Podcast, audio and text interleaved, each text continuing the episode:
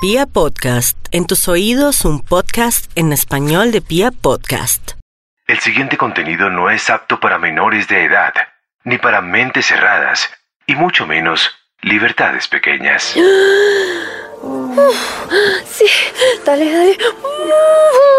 Uy, qué rico, sí. Ay, qué rico. Un estudio de sexualidad en 2018 reveló que solo el 68% de las mujeres heterosexuales tienen orgasmos de manera regular, mientras que el porcentaje de los hombres llegó al 95%. No pares, no, no, no, no, no, no pares, no pares, no pares, no, no pares. Susi, mi amor, quiero que te vengas bien rico.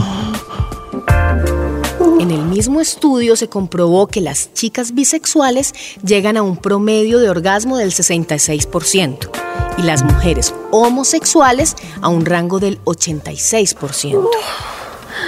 Pedro, qué rico que se sintió eso. Pia Podcast y Diego Fernando Valencia presentan No pienses mal de mí. Hoy presentamos. Ay, qué rico, hijo de pu- Ay, no me vengo. Bienvenidas, bienvenidos y bienvenides. Ay, ya me mama tanto lenguaje incluyente. A otra entrega de Pia Podcast en No pienses mal de mí. Hoy quiero hablarles de un tema que, o de una época que hubo en mi vida que no fue tan chévere y que es tabú en muchas parejas. Y no debería serlo porque resulta ser lo más normal del mundo. Cuando las chicas, ellas o nosotras no logramos venirnos.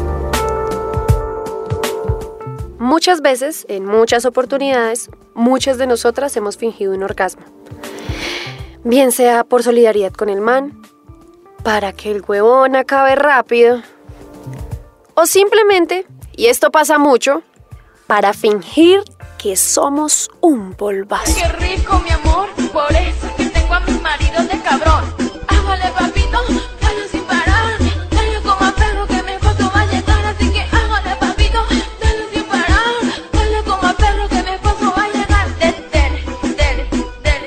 La razón que sea, hay un momento en la vida en que puede llegar a ser muy preocupante, muy estresante.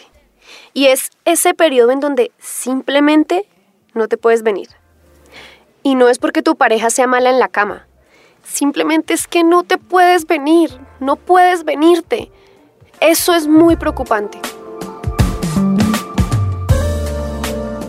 Desde niñas nos enseñaron que el amor es eso que hace que uno sienta mariposas en el estómago.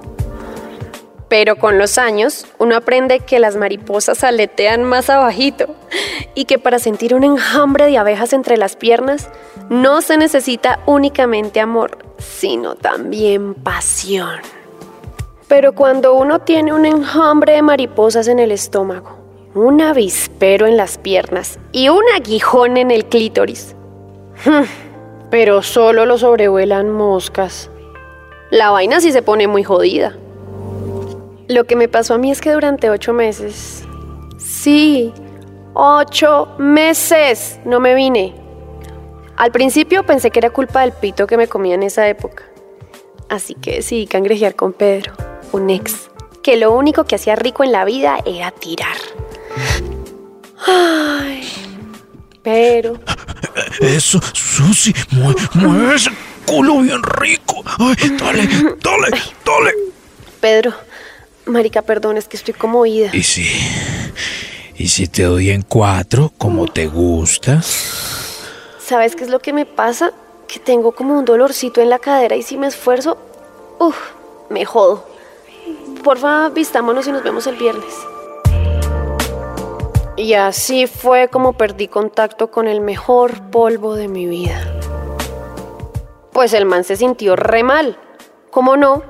Después de las tres o cuatro veces que lo busqué y la verdad me emocionaba más sacar el root que acostarme con el man. Ahí aprendí que los manes, cuando tienen un poquito de corazón y cerebro, les da duro que uno no se venga. Y eso me llevó a pensar cómo se sentirá una mujer que no logra hacer que su pareja se venga. La verdad es que a mí me pasó.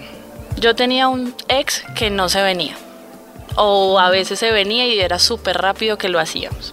Yo llegué a pensar hasta que, no sé, o sea, como que me generaba inseguridades porque yo pensé que era un problema mío, yo pensé que era gorda, que no, era como la vaca muerta, pero nada, nada, nada, ese man no se venía.